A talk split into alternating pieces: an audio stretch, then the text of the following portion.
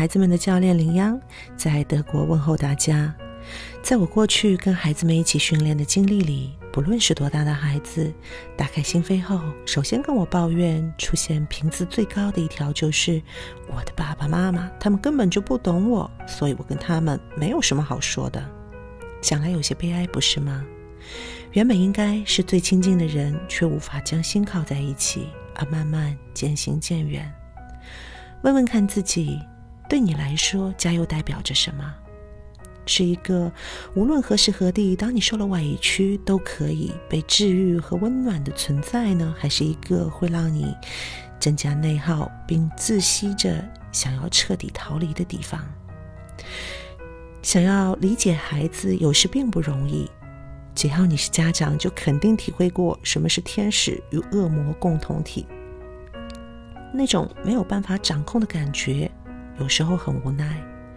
如果你在尝试去观察这些年轻人，还会发现，在他们眼里，做错事的通常都是别人。所以，当他们有情绪抱怨的时候，当父母不断收到孩子的指控的时候，可能也会对自我产生怀疑：我的教养方式对吗？太严格或者太宽松了？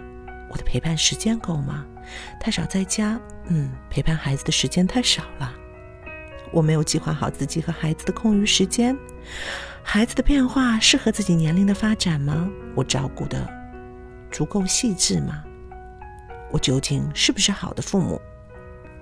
经常有家长抱怨，好孩子都只是别人家的。我训练的基本都是六岁以上的孩子，在某段随机的时间里面，没有刻意的安排，但是都会大概率的聚集相同年龄的孩子们。去年有段时间呢，就扎堆的碰到了，呃，像小学六年级或者初一的孩子，其中有一个孩子让我印象深刻，嗯，一个十二岁的小男生，然后呢，处于小升初阶段，最初呢，他很期待进入中学，开启新的求学之旅，在小学期间呢，也通过课外班储备了相当多的知识。本身性格活泼开朗的他，在新学校的头几个星期，一切都进展顺利，还时常受到老师的表扬。但后来情况却让孩子的家长很难理解。学校老师每星期与家长沟通时，指出男生行为违反规则，调皮捣蛋，对别的孩子不友好，甚至霸凌对方。不当行为呢？男生经常被处罚，当然这使他很难过。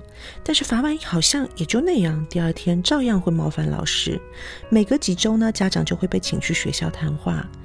在家，孩子母亲也会和儿子沟通这个问题，并且呢，也会惩罚他，比如一个星期不能玩游戏或者看电视之类的，想要让儿子明白自己的行为后果。但是这些都无法长久见效。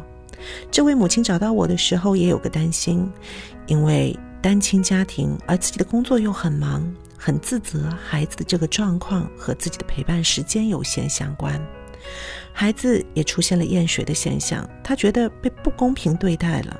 初中的学校让他很难适应，他很怀念以前上小学的时光。生理上也出现一些反应。比如，周日的晚上就会呕吐，到周一的早上呢会有胃疼的现象。这位母亲呢还是坚持送孩子去学校，除了这样呢，她也没有更好的办法。同时，也担心一旦松口，可能儿子就真的不去上学了，并且将来得不到良好的教育。这位母亲是非常无助的。家长沟通的时候，我们发现，其实家长无外乎都在竭尽全力，想要给自己的孩子创造更好的拥抱美好未来的机会，让孩子去上学，并且上好学，对于一个家庭来说意义重大。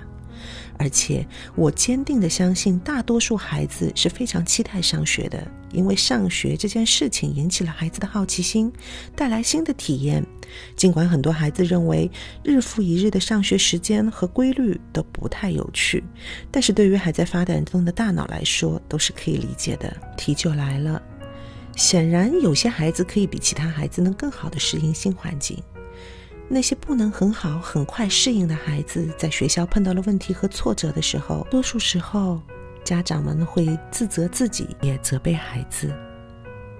但是，当亲子之间矛盾突出时，很可能是沟通出现了问题。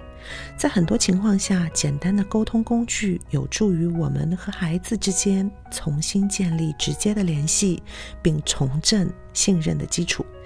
想要分四天和家长一起分四个步骤，来帮助儿童和青少年认识到自己的不当行为，并自行的纠正。希望不久的将来，好孩子不都只是别人家的。如果喜欢我的分享，欢迎点赞并转发，谢谢你的宝贵时间。